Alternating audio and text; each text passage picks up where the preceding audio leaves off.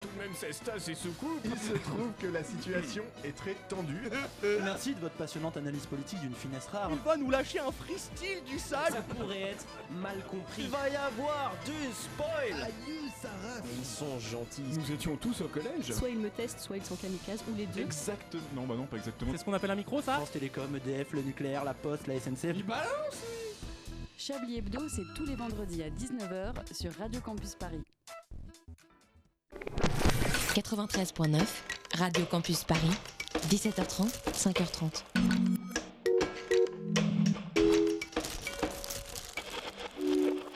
Le jour 24 septembre 2019, l'horaire 20h passé de 55 secondes, les ondes Radio Campus Paris et l'événement, la saison 3 de la demi-heure, et c'est maintenant.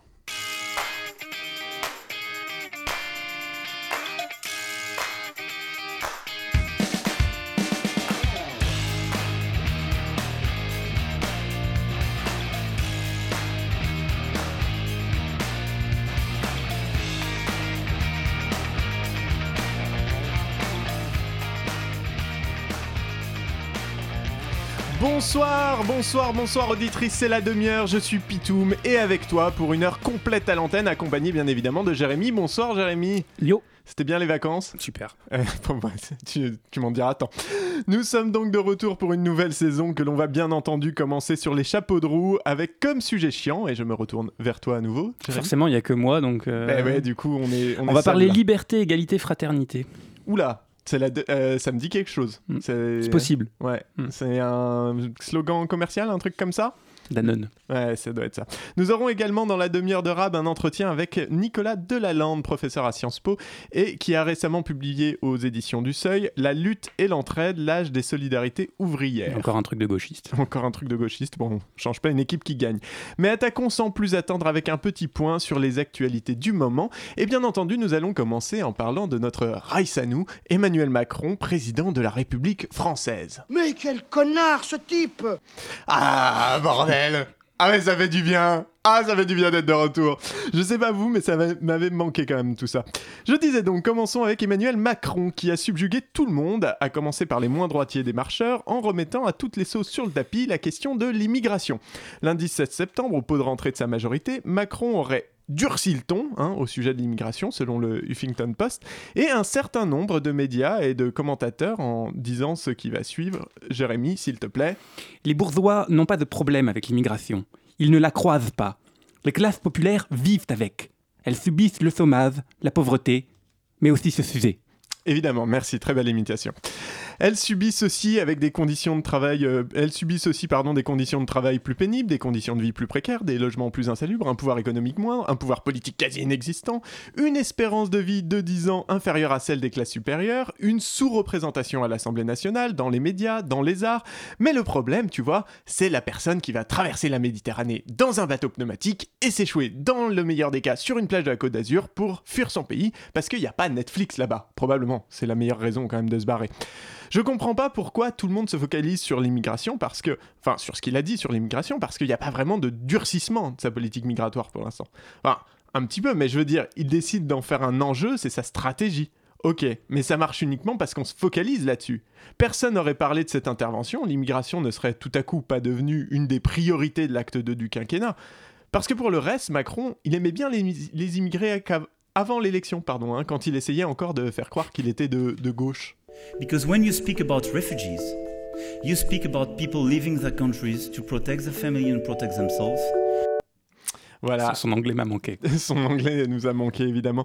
Mais après son élection, alors là, c'est plus pareil. Je le dis à tous les donneurs de leçons. Allez m'expliquer qu'il faudrait accueillir tout le monde aujourd'hui. Mais regardez la société française et ses fractures. Voilà. Et euh, il y a, on a aussi ça à Quimper l'an dernier. Ah non, euh, c'était à Quimper l'an dernier. Bon, pardon, j'ai, j'ai planté. Euh, on peut constater que la compassion, pardon, euh, on peut constater que la compassion macroniste a duré à peu près aussi longtemps que la décence lors d'un massage de Patrick Gruel, Bruel, hein, pardon, Patrick Gruel aussi.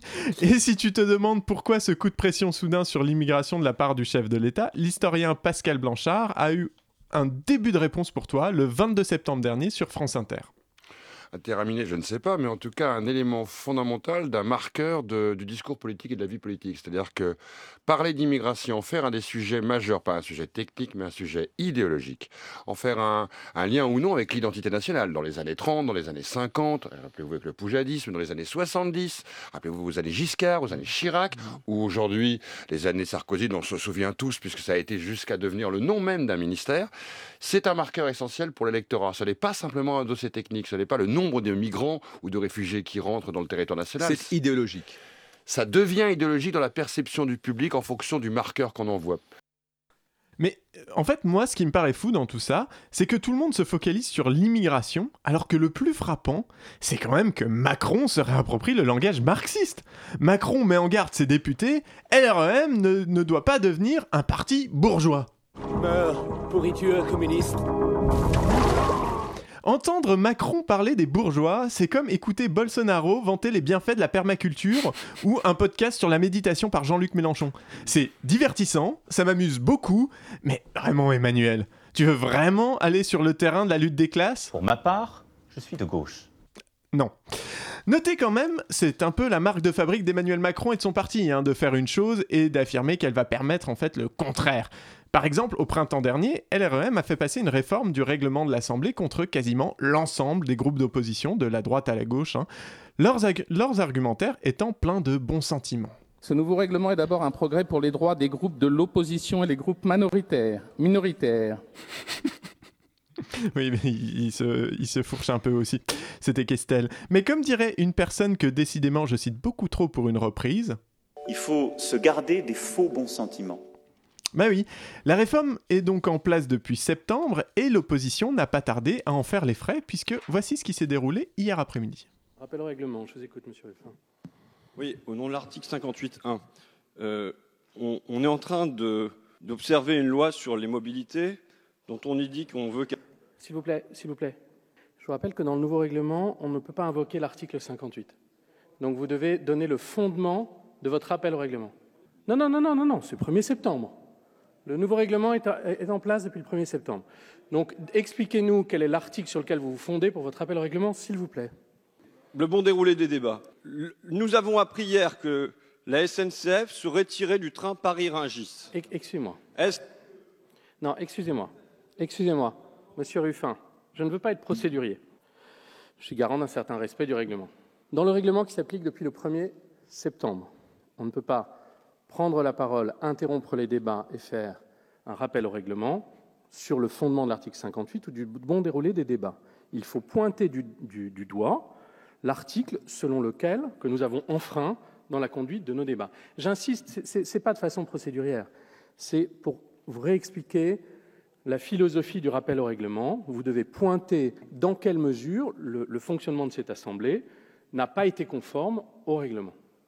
Alors rentre chez Mémé, il n'y a rien à voir. hein.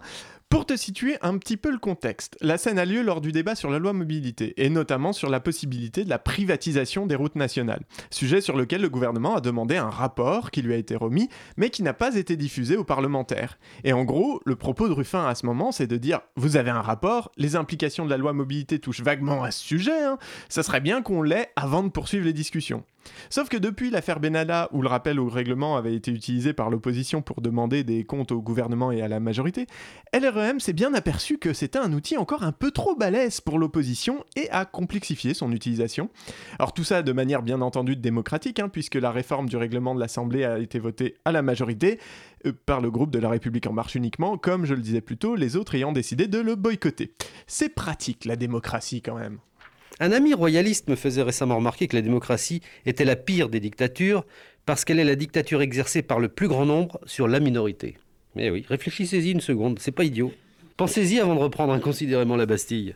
Tout ça pour dire que l'art de dire une chose pour faire son contraire, on retrouve ça partout au gouvernement. Les retraites, bah, dans le rapport de la voix, de Levoix, pardon, qui préconise donc le changement de système, on a un beau tableau qui nous dit qu'en gros, Pignouf 51 qui aurait touché 18, euh, 1839 euros par mois dans le système actuel touchera 18. 18 1856 dans le système à points voulu par Emmanuel Macron. Ça fait plaisir. Sauf qu'en réalité, l'évaluation ne s'est pas faite sur le système actuel, mais sur une version dégradée de celui-ci, hein, qui nécessiterait plus d'années de cotisation pour atteindre le taux plein. En se basant réellement sur le système tel qu'il est aujourd'hui, Pignouf 51 toucherait en réalité 1985 euros par mois de retraite. La réforme le priverait donc de 130 euros par mois. Ça fait pas plaisir. Dans la France d'Emmanuel Macron, on travaille plus pour gagner moins, les violences policières n'existent pas sous les tirs de LBD, la liberté de manifester n'est pas entravée par les lacrymogènes et les NAS, plus de démocratie, c'est moins de pouvoir à l'opposition, et si l'émigration est son problème, il se peut qu'à ce rythme, l'émigration soit notre seule solution. Ça ou la révolution.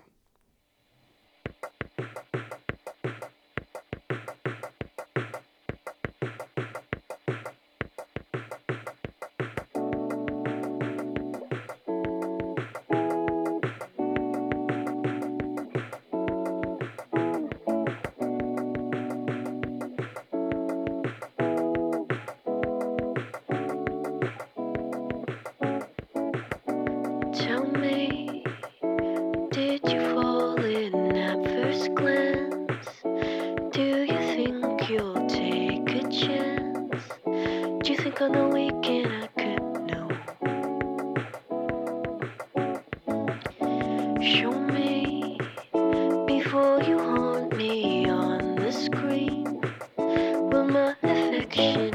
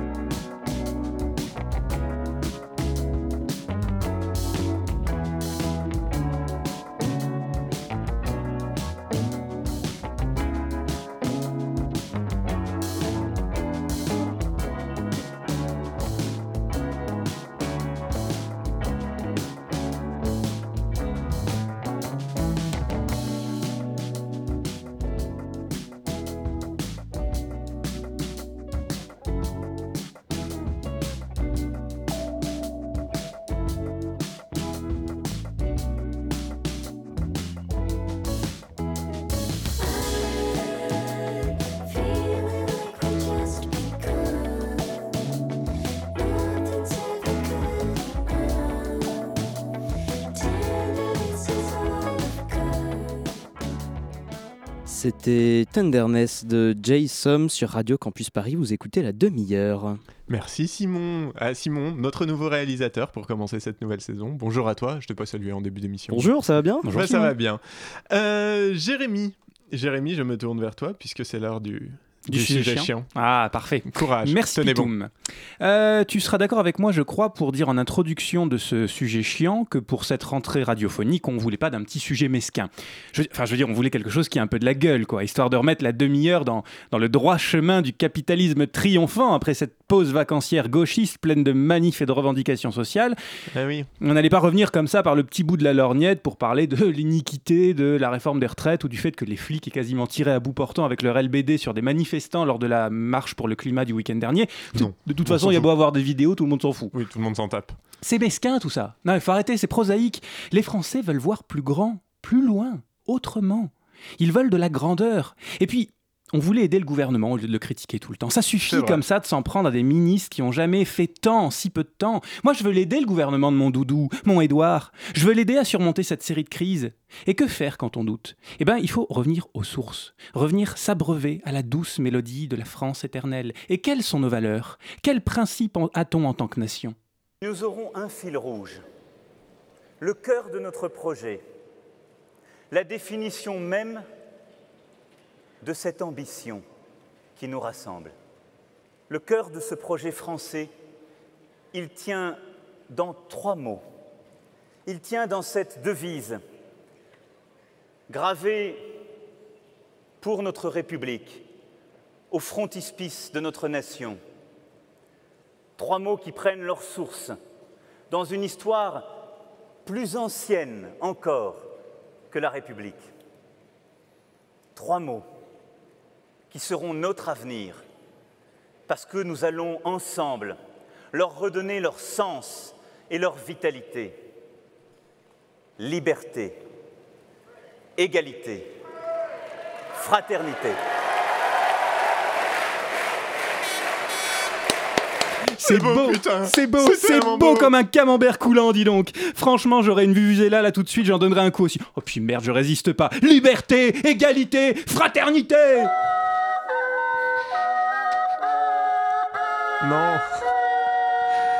C'était un début de saison, on avait des gens qui connaissaient pas encore. Eh cette oui, émission. eh oui, Internet est vraiment un lieu magique où l'on peut trouver des gars en queue de pie qui jouent Brahms ou Ravel. Ah là, vous vous êtes là. Mais je m'égare, comme dirait Euclide, parce que oui, fun fact de la soirée, Euclide était de m'égare. Bref, Voilà. liberté, égalité, fraternité, un triptyque. Ça marche toujours bien les triptyques, euh, je sais pas trop pourquoi, je, je sais pas, ça doit être un truc de mémorisation, c'est du pain, du vin, du boursin, travail, famille, patrie, brûler les banquiers, c'est rythmique, ça claque, puis on sent l'équilibre, hein, deux termes c'est trop peu, trois c'est un peu trop, pardon, quatre c'est un peu trop, une chaise à deux pieds, bah, ça, tu te pètes la tronche quoi, mais une chaise à quatre Ouais, une chaise à quatre pieds, ça marche. Bon, la comparaison est foireuse, mais quand même. L'avantage de ce triptyque, liberté, égalité, fraternité, c'est qu'il est partout. En fait, depuis qu'on est gamin, on l'entend, on le lit, on le voit littéralement partout. C'en est presque d'ailleurs le problème. D'ailleurs, il est tellement là qu'il devient invisible, transparent. Ou alors on le met à toutes les sauces au point qu'on ne sait plus trop bien ni pourquoi il est là, ni ce qu'il signifie réellement. Tiens, petite expérience. Quand tu tapes liberté, égalité, fraternité dans un agrégateur de vidéos célèbres sur Internet, un des premiers sons qui sort, c'est ça.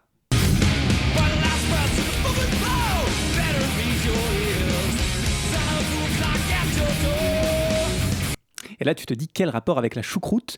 Euh, bah, Évidemment, est-ce que les, les- les algorithmes des internets mondiaux seraient-ils partis en cacahuète? Eh ben non, puisqu'il s'agit du concert que Metallica a donné au Bataclan en 2003, concert en live donc, intitulé Liberté, égalité, fraternité, Metallica. Pourquoi pas hein, C'est loin de me gêner, mais Et ça non pas risque... mettons l'ICRA, qui n'a rien à voir. Absolument pas. Le problème, c'est que si tu vois, si on veut la changer, ça risque de demander un petit amendement constitutionnel. Et c'est vrai, moi j'ai du mal à imaginer Gérard Larcher, euh, notre cher président du Sénat, lancer dans un vibrant appel à la refondation de notre devise nationale. Je souhaiterais, avant de vous laisser la parole, vous faire part de quelques-unes des innovations que le Sénat s'apprête à lancer.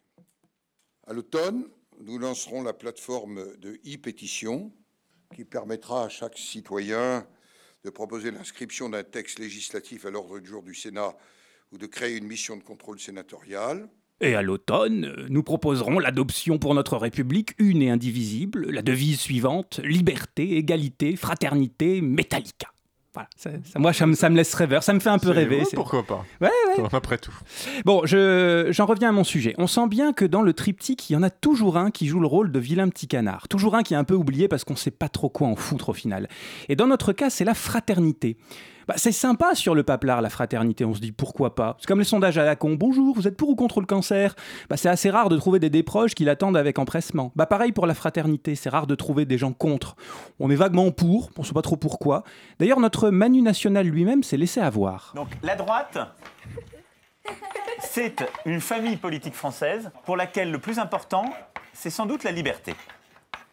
Et la gauche, c'est une famille politique française, qui a son histoire aussi, pour laquelle le plus important, c'est sans doute l'égalité.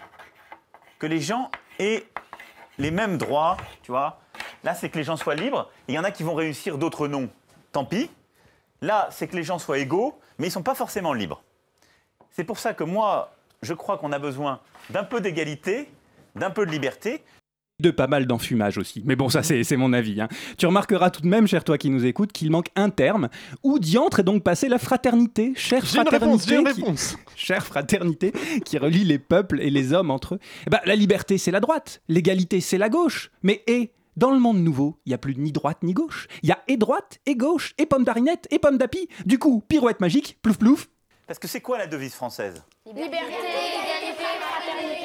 Eh ben, banco, voilà. Nous, c'est ça ce qu'on va essayer de faire. Voilà, Banco. C'est bien connu d'ailleurs. Le leitmotiv du gouvernement de Doudou, c'est clairement la fraternité. C'est d'ailleurs franchement le trop-plein d'amour, le trop-plein de fraternité qui a poussé à l'émergence des Gilets jaunes. Non, mais en plus, t'as pas l'image, cher toi qui nous écoutes. Et c'est bien dommage, parce que tu verrais que Manu s'applique beaucoup à écrire liberté, égalité devant les gamins, mais clairement, fraternité, rien à foutre. Il écrit à peine, il écrit à peine une syllabe, la première syllabe au tableau. Alors je vais pas te mentir, j'ai fait un petit benchmark rapide et franchement la fraternité c'est rarement dans le tiercé gagnant. La liberté oui, ça la liberté on en bouffe. Bon en même temps l'espèce humaine a cette faculté régulièrement éprouvée dans le temps de foutre ses comparses dans une forme ou une autre de servitude, entre les différentes noblesses, les colonisateurs, les propriétaires d'esclaves, les oppresseurs de toute race, sexe ou religion, on va pas se raconter des cracks, la liberté c'est souvent un combat.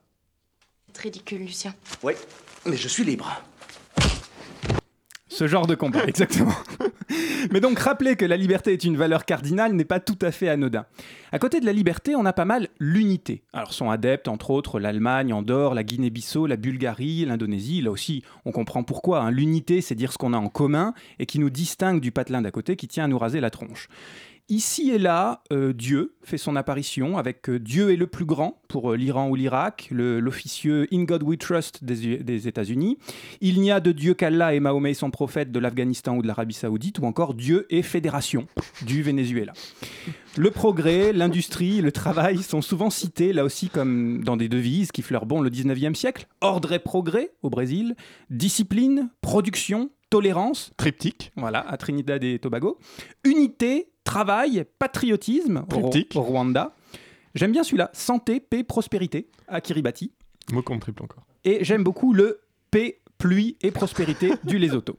Et puis on a les originaux, hein, ceux qui veulent en mettre plein la vue et ceux qui veulent montrer que c'est pas des nations comme les autres. La religion des Albanais et l'albanité, bah je te laisse deviner.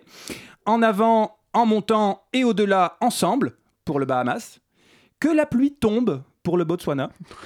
et la patrie ou la mort pour Cuba. Ou tiens, tiens, l'Empire romain aussi. Ave César, Asper Robustes. Merci. Et, et finalement, quand on y réfléchit un peu, une devise, en fait, ça traduit pas mal les névroses d'un pays à un moment donné. Bah, la liberté, parce qu'on l'a souvent acquise de haute lutte, la paix ou la prospérité, ou le progrès, parce que ce sont des buts que se donne une société donnée. Dieu, bah, parce que la référence à la transcendance permet de justifier la légitimité de l'entité politique qui vient de naître et qui se donne cette devise. Nous, on a cru que c'était là pour faire joli. Oui, bah non. Non, non. Non, justement, la devise d'un pays se décide pas entre la poire et le fromage sur un coin de table. Enfin, si, ça peut. Mais les mots sont pas choisis au hasard. J'en reviens à mes moutons. Pourquoi travail, famille, patrie? Non, c'est pas, pas un lapsus. C'est sûr. Travail, famille, patrie, c'est la réponse du régime pétiniste de Vichy, qui considère la République comme un régime corrompu, qui promeut la paresse et l'antinationalisme. Bah oui, parce que c'est bien la Troisième République qui a mis en place les congés payés en 36 via le Front Populaire. Et le projet de révolution nationale de ce bon vieux maréchal fait écho, en négatif, à la Révolution française. Arrêtons-nous d'ailleurs un moment sur notre devise actuelle, liberté, égalité, fraternité. Ça vient d'où précisément? Ces trois mots fondateurs ont été associés pour la première fois lors de la Révolution française en 1789. Mais ça veut dire quoi cette devise? Avant la Révolution, il y avait les rois, les nobles et les religieux qui avaient tous les pouvoirs. Le peuple, lui, n'avait aucun droit. Il pouvait être emprisonné, exécuté ou banni sur décision du roi. Liberté, égalité, c'était le symbole de la fin de l'injustice. Désormais, les citoyens seraient tous égaux, une base pour la nouvelle République française. C'est pour ça que des lois ont été créées pour que ces deux idées soient respectées dans tout le pays. La fraternité, c'est la solidarité. Et elle, par contre, ne peut pas être imposée par une loi. On ne peut forcer personne à être fraternel avec les autres. Pas mal, mais un peu simplificateur. Euh, Puisqu'on fait comme si cette conjonction de ces trois mots dans la même formule allait de soi. La Révolution française met fin à l'injustice et à la société d'ordre à travers la Déclaration des droits de l'homme et du citoyen, et bim, tout irait, dans, tout irait bien dans le meilleur des mondes. Eh ben non, c'est pas si simple. Arrêtons-nous sur les termes. La liberté, c'est quand même le souhait number one, écoutons ce spécialiste. Quoi, tu es prisonnier? C'est la croix qu'il faut porter quand on a du génie. Des pouvoirs cosmiques phénoménaux Dans un baboussoir de pêche Pauvre génie. C'est vraiment affreux. Mais alors, la liberté Au lieu de... Vous voulez quoi? Vous voulez quoi? Vous voulez quoi? Devenir mon propre maître, ce serait encore plus merveilleux que toute la magie et tous les trésors de tout l'univers. Mais qu'est-ce que je raconte? Il faut que je redescende sur Terre. Ça n'arrivera jamais. Génie, réveille-toi, mon pote, faut faire la pause couscous. Je suis pas sûr d'être d'accord avec Alain idéologiquement, du coup, en fait. Toi, rétrospectivement. En tout cas, il faut soutenir le génie dans son ambition. C'est possible la liberté. Enfin, sous condition. Si tu lis les petites lignes du contrat. Par exemple, à la fin de l'Ancien Régime, la réflexion vient effectivement du fait que les privilèges ne concernent qu'une poignée de milliers d'individus quand tous les autres triment.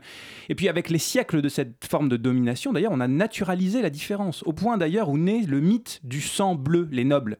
Les nobles seraient à ce point d'une autre espèce, supérieure évidemment, que leur sang est naturellement d'une couleur différente. Bon, euh, on en a fait couler suffisamment du sang. On a bien vérifié. On a bien On a vérifié. bien- non, non, en fait, il n'est pas bleu. hein. Bon, et donc quelques têtes coupées et un rééquilibrage cosmique plus tard, l'article premier de la Déclaration des droits de l'homme et du citoyen annonce Les hommes naissent et demeurent libres. La liberté. Bon, enfin, pas pour les hommes en esclavage. hein. Bah oui, parce que la fin définitive de l'esclavage en France, c'est 1848, pas 1789. Alors, j'ai pas le temps de traiter ce point, mais je t'invite à aller voir, cher toi qui nous écoutes, les relations, par exemple, entre ce bon vieux Napoléon et Toussaint Louverture, François Dominique, de son petit prénom, chef des insurgés haïtiens qui se révoltent contre l'oppression royaliste française, puis qui se met au service de la République, puis qui est finalement battu par les forces françaises de Bonaparte au moment où il prend un peu trop son indépendance. Bref, la liberté. Oui, mais bon, à l'exclusion de certaines personnes, faut pas déconner. L'égalité maintenant. Les hommes naissent et demeurent libres et égaux en droit. Les hommes. En droit. Enfin, les sciences sociales ont beaucoup à dire sur le fait que ce qui est vrai en droit est loin d'être vrai en fait, et on notera ou on renotera que l'égalité c'est bien, enfin c'est pas trop pour les femmes, hein. enfin si elles sont libres quand même, mais sous la tutelle de leur père ou de leur mari. Je rappelle qu'il faut attendre 1965 pour que les femmes puissent exercer une profession sans l'autorisation de leur mari ou qu'elles puissent ouvrir un compte en banque. On parle de la France, hein, pas du Koweït.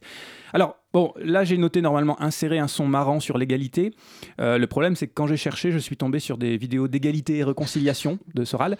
Alors, par souci de diversité, euh, quand même, euh, je mets ici un extrait de la pensée d'Alain Soral. Il faut pas respirer de la compote, ça fait tousser. Voilà. C'est bien résumé. Ce qui me permet de faire une transition comme ça un peu plus filiforme.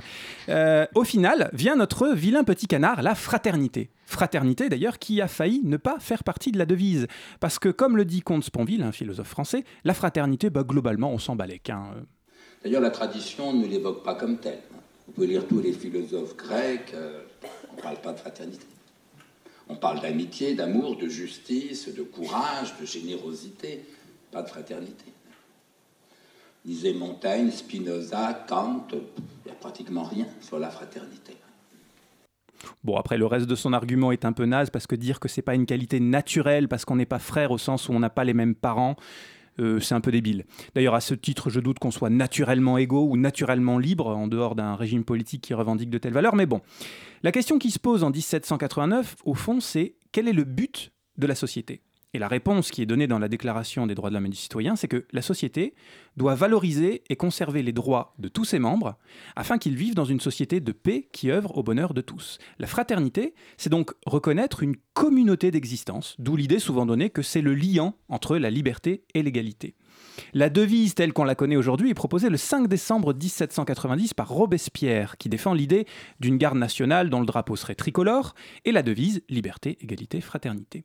Je passe un peu rapidement, mais autant la montagne, la gauche à l'époque, défend l'idée de la fraternité, autant toute une frange de l'Assemblée, en particulier les grands bourgeois qui plus tard porteront le premier consul Bonaparte au pouvoir, se disent que l'égalité et la fraternité, c'est bien beau, mais on va quand même pas perdre le bénéfice de la traite des Noirs et du commerce triangulaire. hein. Une devise alternative d'ailleurs émerge pendant quelque temps, c'est liberté, égalité, propriété. Ça aurait de la gueule, hein, comme Ah ça, bah sur ouais. frontispice, de- le frontispice de toutes les mairies. Liberté, égalité, propriété. D'ailleurs, quand la République a aboli l'esclavage, hein, elle a indemnisé les propriétaires d'esclaves, hein, pas les esclaves eux-mêmes.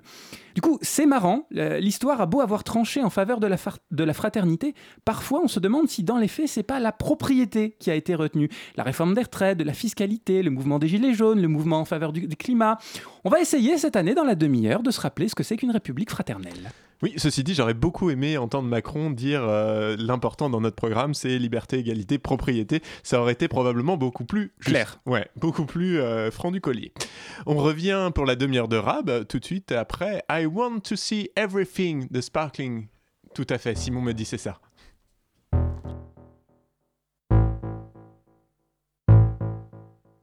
Ich möchte alles sehen.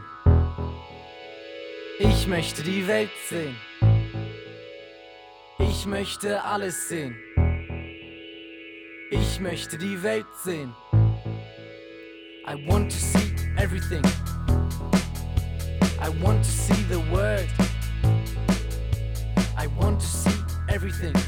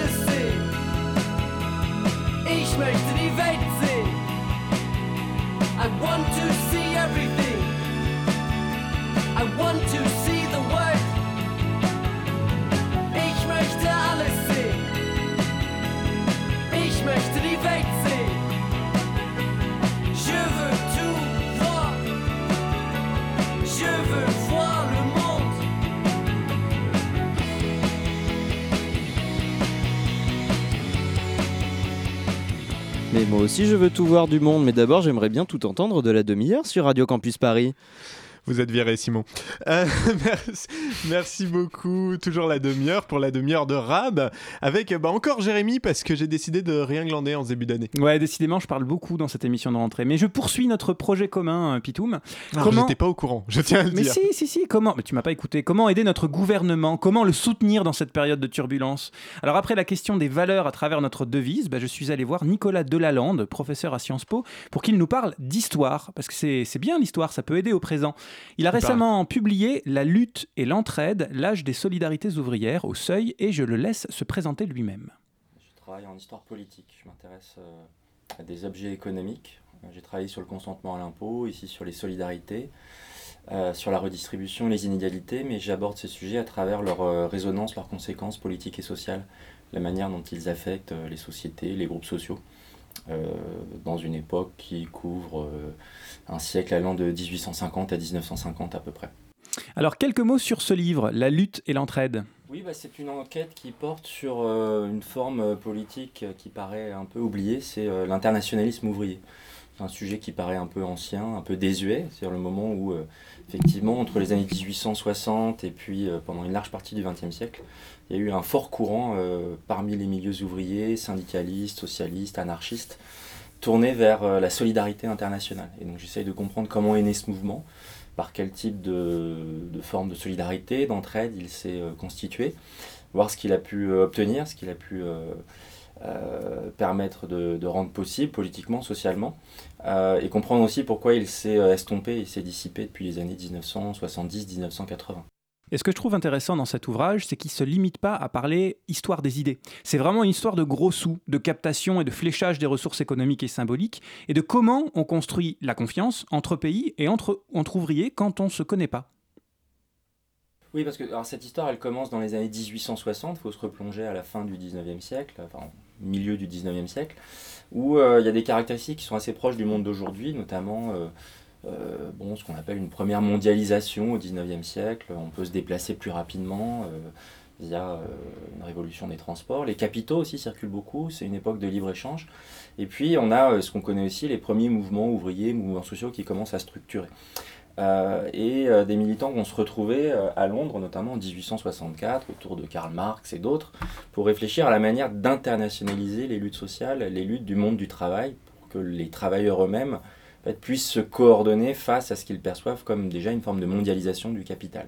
Ils considèrent que la seule possibilité pour eux de faire valoir leurs droits, leurs revendications, leurs projets politiques, c'est euh, d'aller au-delà euh, des frontières euh, nationales ou même des enracinements locaux qui les divisent pour tenter de bâtir un mouvement internationaliste. Alors c'était un mot d'ordre qui était déjà présent en 1848 dans le manifeste du Parti communiste. hein. on connaît la formule célèbre prolétaires de tous les pays, unissez-vous. En 1864, euh, on passe aux travaux pratiques justement. Mais ce qui est vraiment inscrit dès l'origine dans le projet de la première internationale qui naît à cette époque-là, c'est cette idée que la solidarité des travailleurs, ça peut pas seulement être une solidarité de principes, de valeurs, euh, de partage d'une idéologie, mais qu'elle doit se construire par des petits pas solidaires, euh, des formes d'entraide qui souvent effectivement passent par des aides euh, qui peuvent être en argent, en nature, des coups de main, la constitution d'un réseau de solidarité qui va permettre si vous voulez, de tisser euh, la trame de ces solidarités et de construire un mouvement ouvrier inter, on appelle ça aussi transnational, qui permet de nouer ces liens et puis euh, notamment lorsque euh, des grèves vont avoir lieu, des épisodes politiques de soulèvement, des révolutions, rendre véritablement concrète cette solidarité qui n'est pas seulement une solidarité proclamée ou désirée, mais qui est une soli- solidarité euh, existant en pratique et qui permet de resserrer les liens et de donner une consistance à ce projet politique. C'est joli d'ailleurs comme titre quand on y pense, la lutte et l'entraide. D'ailleurs, c'est bien dans la lignée de notre sujet chiant d'aujourd'hui. Solidarité, fraternité, entraide, c'est quoi la différence? Au, début de la période euh, à laquelle je m'intéresse, les termes sont indifférenciés. On parle dans les tracts, les manifestes, les ouvrages de ces militants indistinctement de solidarité, de fraternité, d'entraide. On parle beaucoup même de solidarité fraternelle. Donc on utilise ces deux termes. La fraternité, ça renvoie davantage à une valeur euh, avancée dès la Révolution française. Et effectivement, les ouvriers veulent construire une fraternité, c'est-à-dire construire une sorte de famille, euh, euh, des liens resserrés entre eux. Il y a cette idée d'une communauté à construire à, travers les liens fraternels. L'entraide, elle, est fondée sur l'idée d'une sorte euh, d'empathie quasi spontanée, de forme de coopération qui naît justement du partage de conditions euh, de travail et de d'oppression, d'exploitation semblables. Et le, le- le vocabulaire est au départ utilisé dans les années 1860 pour euh, signifier justement cette entraide interpersonnelle qu'on va se- se- s'apporter. Le terme de solidarité, petit à petit, va s'imposer dans euh, le langage euh, de la solidarité ouvrière internationale, il renvoie à une autre étymologie. C'est-à-dire que la solidarité, à l'origine, c'est un terme juridique. Euh, être solidaire, c'est notamment au départ se porter solidaire des euh, dettes de quelqu'un d'autre. C'est en justice, le solidum, c'est finalement vous devez être caution de la dette de quelqu'un d'autre. Donc vous avez une obligation, qui est une obligation juridique et financière, de vous porter, de reconnaître la dette de quelqu'un d'autre et donc de venir compenser sa défaillance éventuellement quand il ne peut pas payer. Donc derrière le terme de solidarité, ce qui s'impose progressivement, c'est l'idée d'une obligation euh, euh, entre des groupes qui ne se connaissent pas forcément directement et qui peut dépasser les cercles immédiats d'appartenance ou d'interconnaissance. Donc progressivement, les termes d'entraide et de solidarité vont se dissocier. Le terme de solidarité, il est repris par les mouvements socialistes, euh, euh, les mouvements euh, syndicalistes internationaux. C'est cette idée de créer des relations de coopération à travers des procédures, des formes d'obligation, des sacrifices consentis par les uns et par les autres. Alors que le mot d'entraide, il va plutôt être inscrit à la fin du XIXe siècle dans le répertoire politique de l'anarchisme. Un des grands penseurs de l'anarchisme, euh, Kropotkin, publie un ouvrage consacré à l'entraide à la fin du XIXe siècle, euh, et qui, euh, en fait, euh, s'inspire à la fois de la biologie, il essaye d'observer les phénomènes d'entraide euh, dans le monde du vivant et d'essayer de comprendre quelles sont les vertus de l'entraide aussi en politique. Mais dans le monde anarchiste, euh, l'entraide ici, elle est pensée justement indépendamment de formes d'organisation, d'obligation qui seraient portées par des institutions. Donc les deux termes se divisent, se séparent, avec cette idée que l'entraide, c'est une forme de, euh, de sentiment, de disposition quasi naturelle en fait, qui va rapprocher les individus, alors que la solidarité, c'est une construction plus artificielle, plus institutionnelle, qui va reposer, notamment, qui va toujours poser la question de l'obligation, des procédures, éventuellement des sanctions.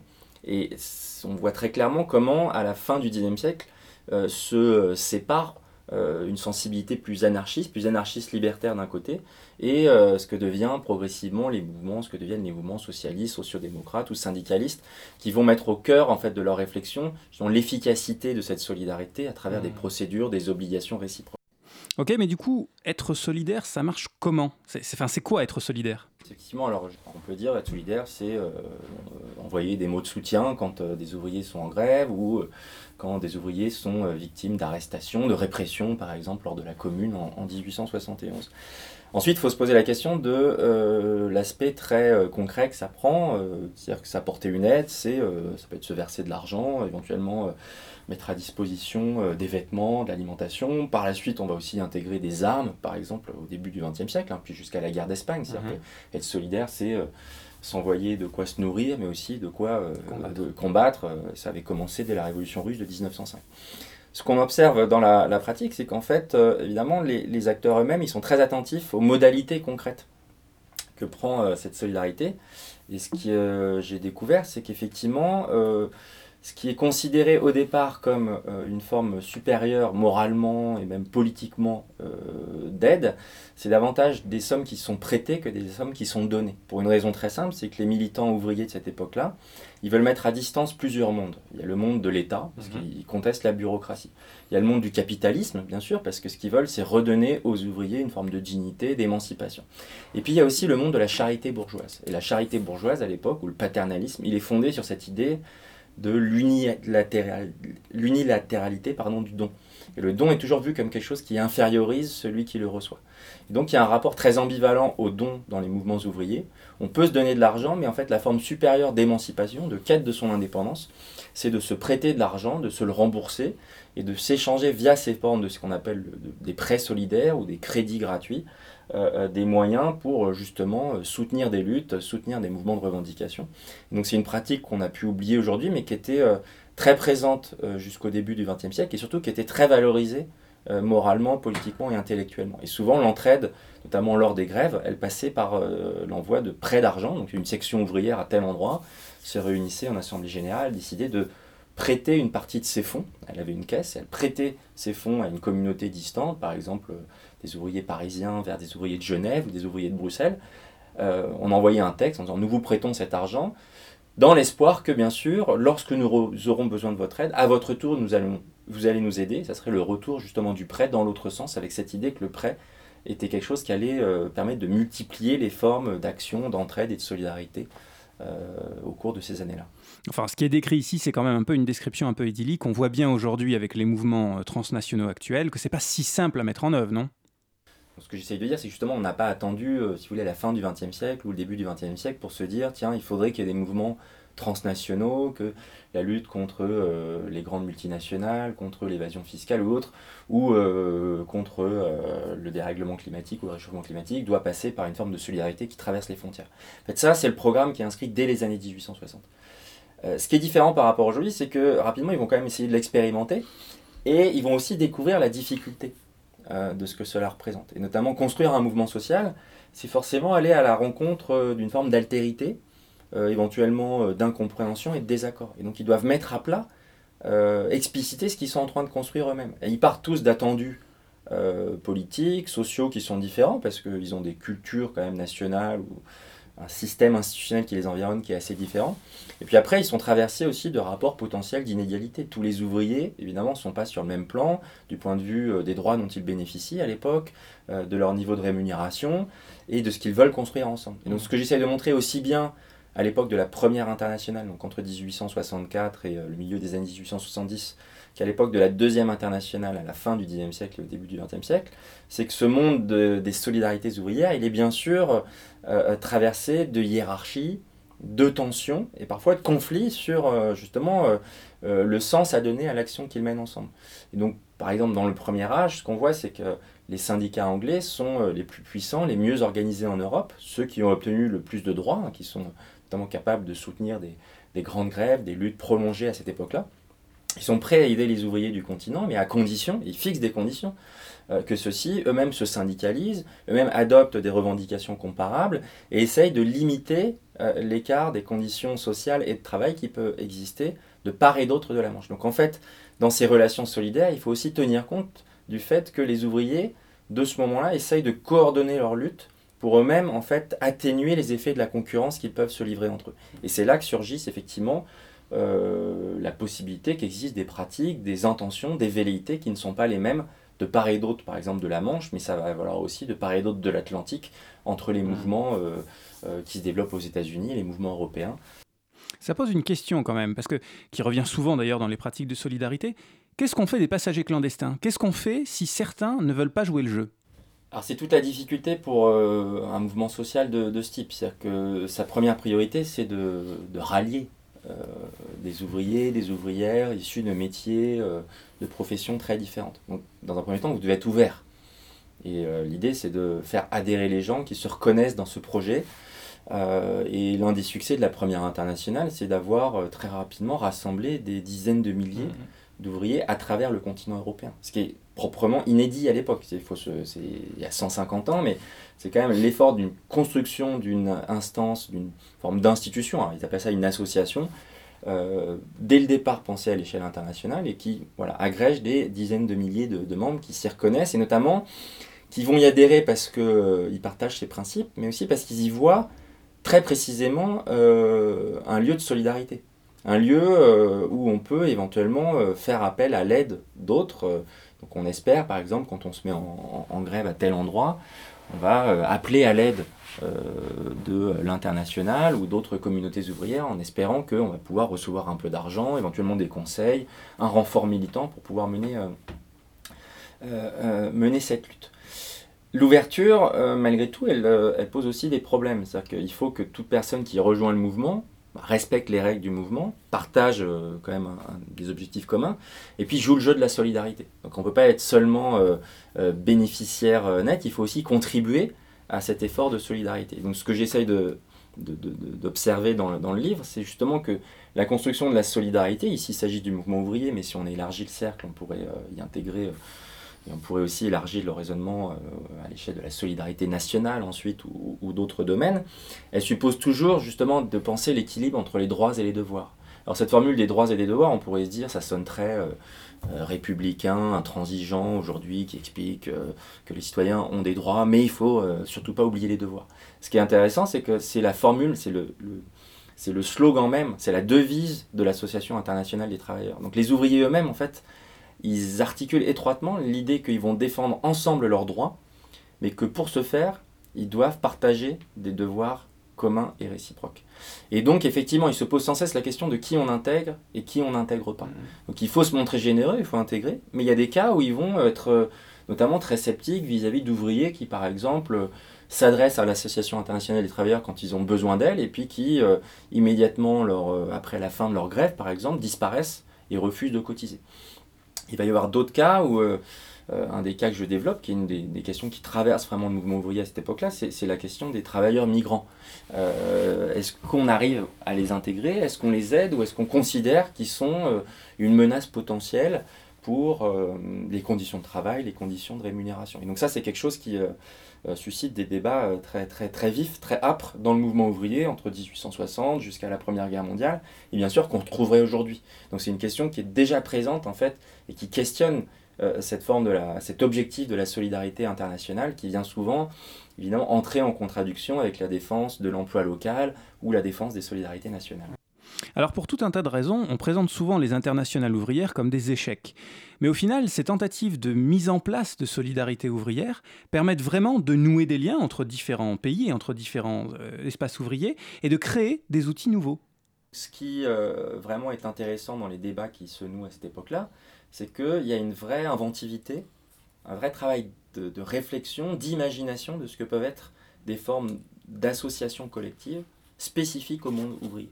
Et pourquoi les années 1860-70, elles font rupture de ce point de vue-là? C'est qu'il y a une véritable euh, intention de s'émanciper des formes collectives qui sont patronnées par les élites bourgeoises. Effectivement, les élites bourgeoises ou libérales, depuis les années 1830, disent bah, écoutez, euh, si vous voulez euh, vous protéger face au risque de l'existence, mettez votre argent à la caisse d'épargne. Puis évidemment, la caisse d'épargne, elle est plutôt tenue par euh, les élites elles-mêmes qui vont placer ces fonds ou autres. Et donc il y a cette idée que les fonds sont détournés au profit d'objectifs qui ne sont pas ceux de la lutte et de l'émancipation collective. C'est ce qu'on appelle le paternalisme, c'est aussi une des grandes réalités des années 1830 jusqu'aux années 1860, 70, même un petit peu après. Euh, c'est euh, le, paternalisme des industriels de l'époque qui, pour fixer la main-d'œuvre, effectivement, vont progressivement mettre en place alors des logements ouvriers, euh, des écoles, euh, des cours du soir, euh, éventuellement des bibliothèques, des petits jardins ouvriers, mais sans jamais laisser aux ouvriers la, possibilité de euh, s'exprimer, de délibérer, de choisir eux-mêmes. Donc là, le, le mouvement d'émancipation qui est porté à cette époque-là, et qui peut faire écho à des formes contemporaines de désir d'émancipation, c'est cette idée de se réapproprier euh, les voies de sa propre euh, liberté, émancipation, y compris les voies proprement économiques. C'est pour ça que j'insiste dans le livre sur euh, les questions d'argent. Alors on pourrait dire, oui, bon, l'argent c'est trop prosaïque, c'est terre à terre, c'est pas ça le grand rêve solidaire et internationaliste. Mais pour eux, c'est la clé. Ça passe par là. C'est être capable de mettre de l'argent en commun, de créer des capacités collectives d'action, d'avoir des projets euh, euh, solidaires, euh, c'est-à-dire à la fois donc, de se mettre d'accord sur les objectifs, d'avoir les moyens de ses ambitions et ensuite de suivre leur réalisation. C'est ce qu'ils essayent de faire à l'époque, en étant tout à fait convaincus que c'est uniquement collectivement, ensemble, qu'ils pourront euh, défendre leur dignité, leurs droits, leur liberté, plutôt qu'en étant tous livrés au face-à-face ou à un dialogue unique avec le patron, avec les élites, avec le dirigeant de la caisse d'épargne ou avec ceux qui effectivement essayent euh, d'enraciner des pratiques, des relations sociales plus tutélaires dans la société. Elle est intéressante finalement cette question de la solidarité ouvrière, parce qu'aujourd'hui, elle n'a plus vraiment de forme, et même si elle est fortement battue en brèche de nos jours, la solidarité, elle s'enracine d'abord dans des, dans des politiques nationales et dans des filets de sécurité nationaux.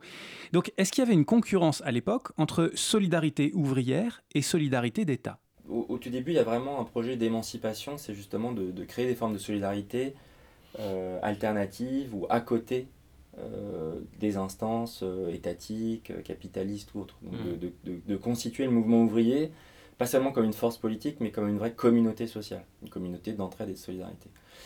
Petit à petit, malgré tout, ces ouvriers, ils sont intégrés à des États-nations qui de plus en plus deviennent le cadre dans lequel ils obtiennent aussi des droits.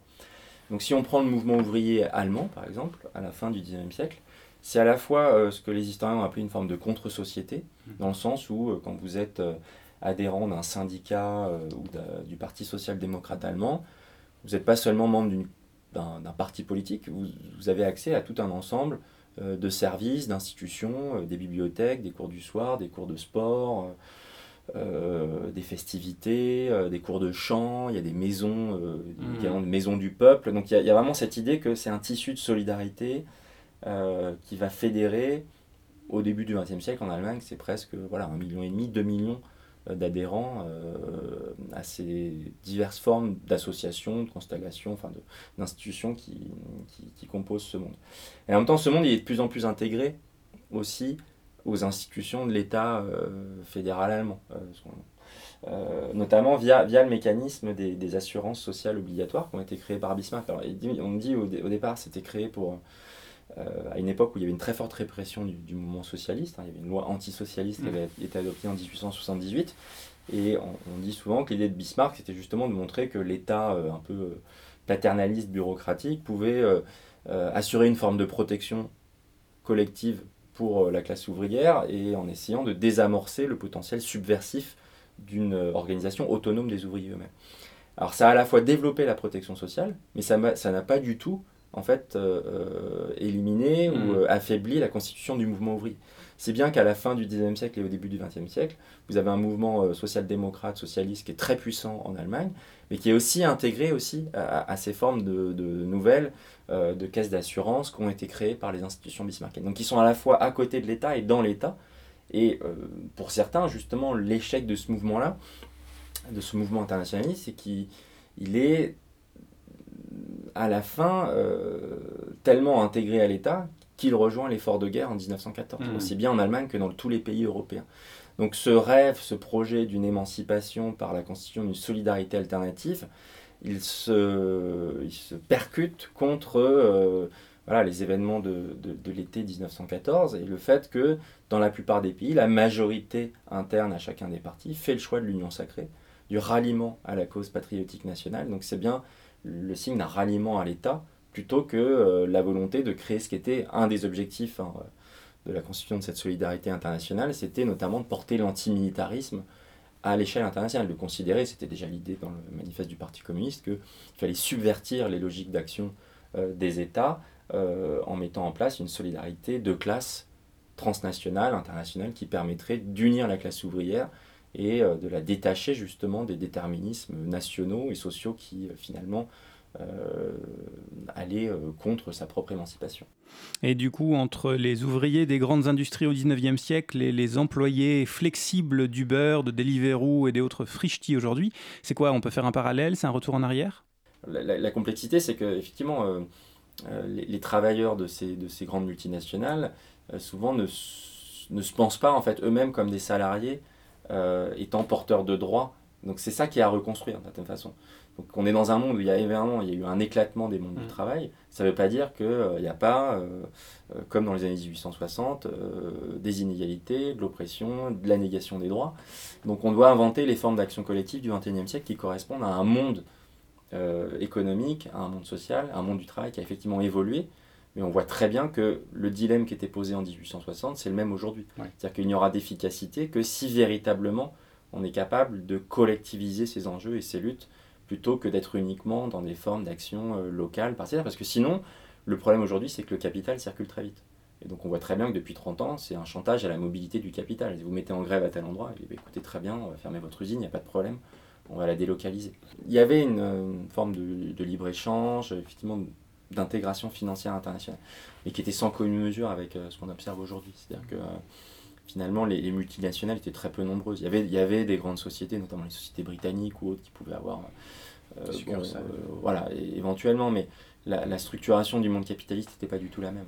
Donc, ce à quoi on a. Pourquoi on, on a eu un- une telle explosion des inégalités euh, euh, apparition du travail précaire, des, des travailleurs pauvres euh, dans de très nombreux pays depuis les années 1800 1970. Bon, il y a un phénomène d'mondialisation, effectivement, d'autres pays sont rentrés dans le jeu, donc, euh, la Chine ou autres. Il y a eu des mutations technologiques très fortes, mais il y a aussi le fait qu'il y a une dissymétrie, un, écart euh, gigantesque entre la capacité du capital à se déplacer la structure capitalistique aujourd'hui des grandes multinationales est extrêmement complexe. Justement, il y a idée qu'on a aussi organisé l'opacité, la, Ouais. la capacité à échapper justement à une forme de territorialité. C'est-à-dire pourquoi ils ne payent pas d'impôts? Parce que justement, ils arrivent par des jeux extrêmement complexes, des montages, à, à- à dissimuler leur, euh, leur profit, donc en fait qui ne sont jamais véritablement taxés. C'est un peu tout l'enjeu aujourd'hui.